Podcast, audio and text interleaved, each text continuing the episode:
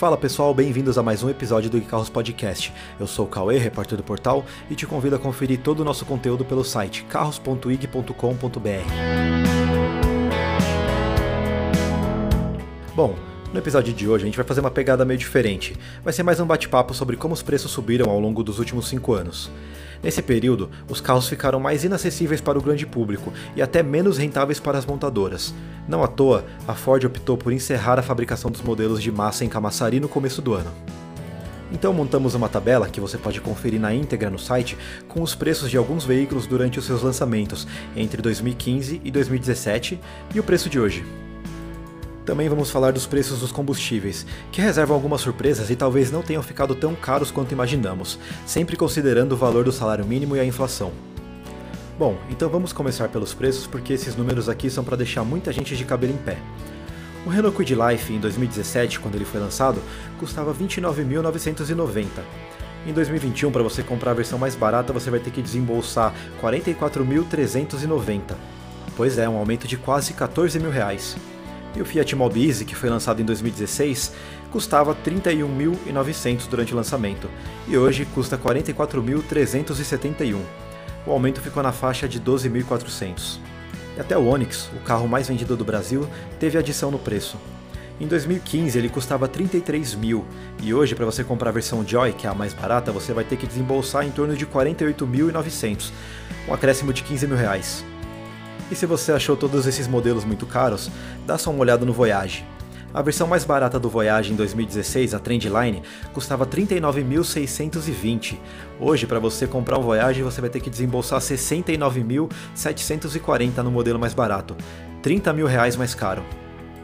E o Jeep Renegade, por incrível que pareça, teve um aumento de 11 mil reais entre 2015 e 2021, subindo de 69.900 para 81.590. Bom, e agora, como prometemos, vamos falar dos combustíveis. Em 2016, a gasolina fechou o ano em 3,75 pelo litro no preço médio, com elevação que ficou 3% abaixo da inflação. Em 2020, o preço médio foi de 4,78, com alta de 19% sobre 2019.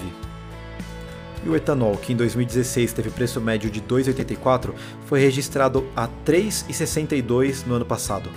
Nós também temos que falar do diesel, que finalizou 2016 custando 3,18 e agora custa 3,51 nas bombas espalhadas por todo o Brasil.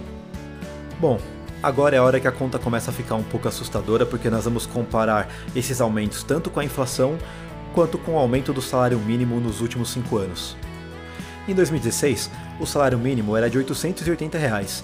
hoje é de R$ 1.100, elevação de 220 reais que corresponde a exatamente 20% o número é levemente abaixo da inflação, que subiu 22,7% no Brasil ao longo do mesmo período. A gasolina, que antes custava R$ 3,75 e agora custa R$ 4,78, teve aumento na faixa de 20%. Já o etanol, que custava R$ 2,84 e agora custa R$ 3,62, teve aumento de 22%. O diesel, por sua vez, em 2016 custava R$ 3,18 e agora R$ 3,51 aumento de 10%. Ou seja, pelo menos entre os combustíveis, o aumento foi igual ou inferior ao da inflação entre 2016 e 2020. Agora vamos falar dos carros, onde o aumento realmente é mais expressivo. O Quid Life está 32% mais caro na comparação com o preço do lançamento. O Mobize está 28% mais caro e o Voyage está com um aumento de 43% no preço na comparação com 2016. Já o Renegade teve aumento de 15% na comparação com o preço de 2015 quando ele foi lançado. É muito claro que os carros ficaram desproporcionalmente mais caros na comparação com o aumento da renda dos brasileiros entre 2016 e 2020. Vale lembrar que durante a pandemia, a quantidade de desempregados aumentou, assim como o número de trabalhadores informais. Com a perda do emprego, muitas pessoas se lançaram em aplicativos como Uber e iFood para garantir o sustento de suas famílias. Com mais pessoas entrando no serviço, é natural que os ganhos caiam para esses trabalhadores que já enfrentam taxas abusivas.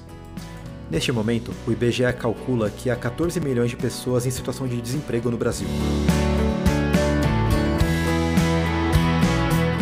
Você quer conferir mais informações sobre como os preços subiram ao longo dos últimos anos, não deixe de conferir nosso site carros.ig.com.br para mais informações.